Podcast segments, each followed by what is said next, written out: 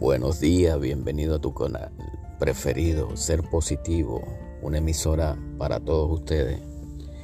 Hoy martes 25 de enero del 2022, un día en la Florida, frío, lluvia, nada de calor. Eh, mucha gente está alegre, mucha gente está triste, mucha gente quería este frío porque los que trabajan en la parte de, landscaping o construcción, cuando hace calor, déjeme decirle que hace calor. Pero mucha gente hay que acostumbrarse a los climas y tristemente Florida es, un clima eh, inconstante. Cada día pasa algo diferente en el en el sistema. Como puede llover, como puede ser calor, como puede ser frío. Y lo más importante es darle gracias a Dios que sin la lluvia no pudiéramos tampoco, ¿verdad? Y sin el sol tampoco pudiéramos, porque necesitamos, la tierra necesita del sol y de la lluvia, de todos estos sistemas.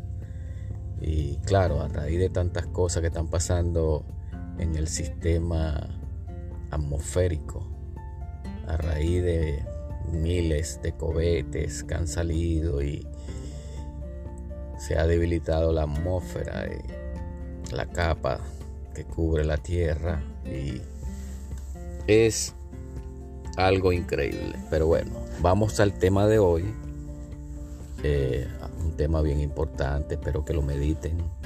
Este es algo excelente cuando termine de escucharlo, por favor, necesito los comentarios de ustedes que realmente me digan qué piensan de esta reflexión. Vamos al grano. Con ustedes, el tenedor. El tenedor. Una mujer fue diagnosticada con una enfermedad incurable. Le habían dado solo tres meses de vida. Así que comenzó a poner todas sus cosas en orden. Contactó a su pastor y lo citó en su casa para discutir algunos aspectos de su vida y una última voluntad. Le dijo qué canciones quería que se cantaran en su funeral, qué lecturas hacer y con qué traje deseaba ser enterrada. La mujer también solicitó ser enterrada con su Biblia favorita.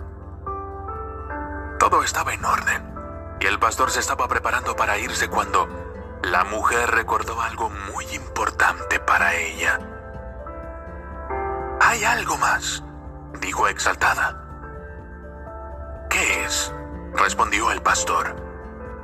Esto es muy importante, continuó la mujer. Quiero ser enterrada con un tenedor en mi mano derecha.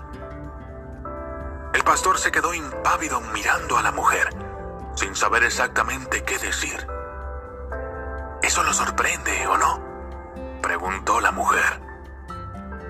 Bueno, para ser honesto, estoy intrigado con la solicitud, dijo el pastor.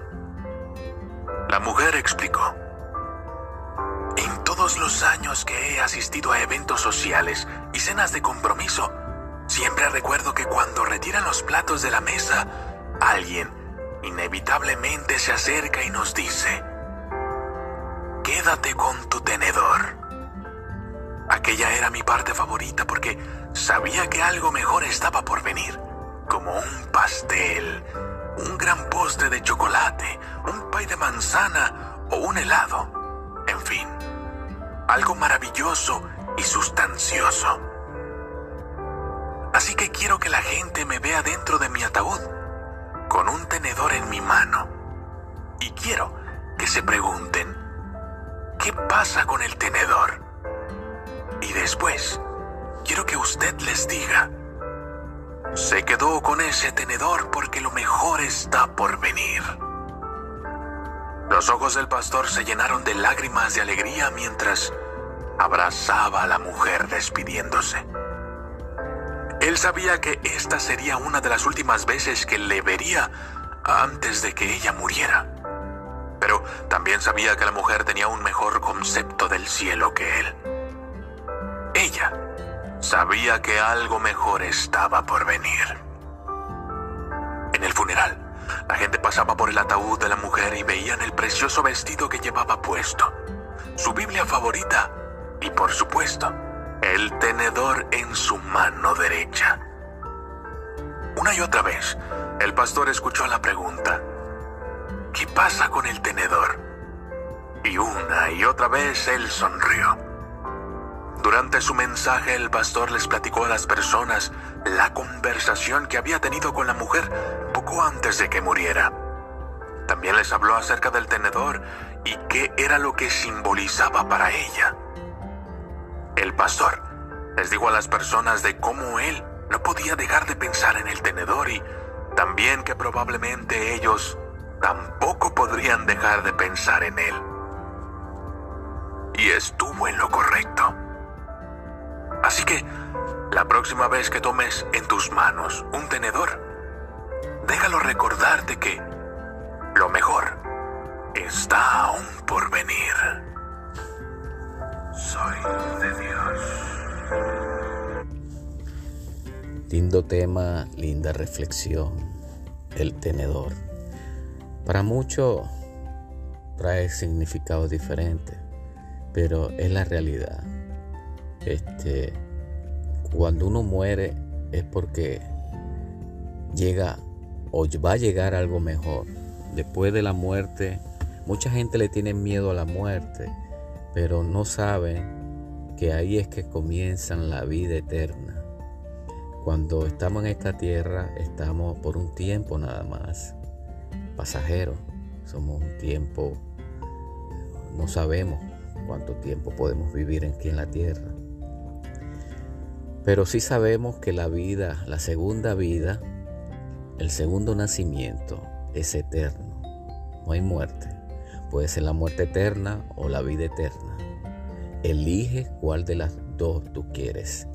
Porque realmente dependiendo de todo lo que hemos hecho aquí en la tierra y todo el proceso que hemos tenido y la confianza que le hemos tenido a Dios de ser positivo, de vivir una vida acorde a su estilo, a sus enseñanzas, podemos tener esa vida eterna.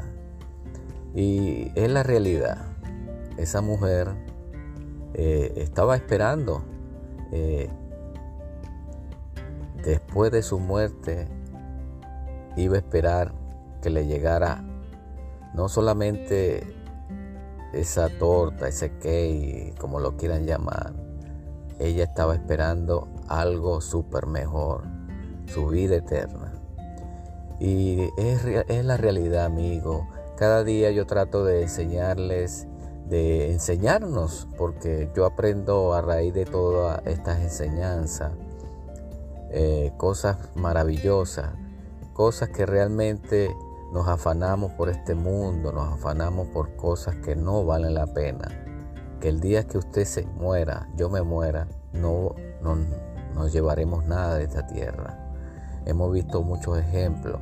A raíz de esta pandemia que se ha muerto mucha gente, eh, gente importante, gente de clase media, clase baja, de todas las clases murieron. No hubo privilegios.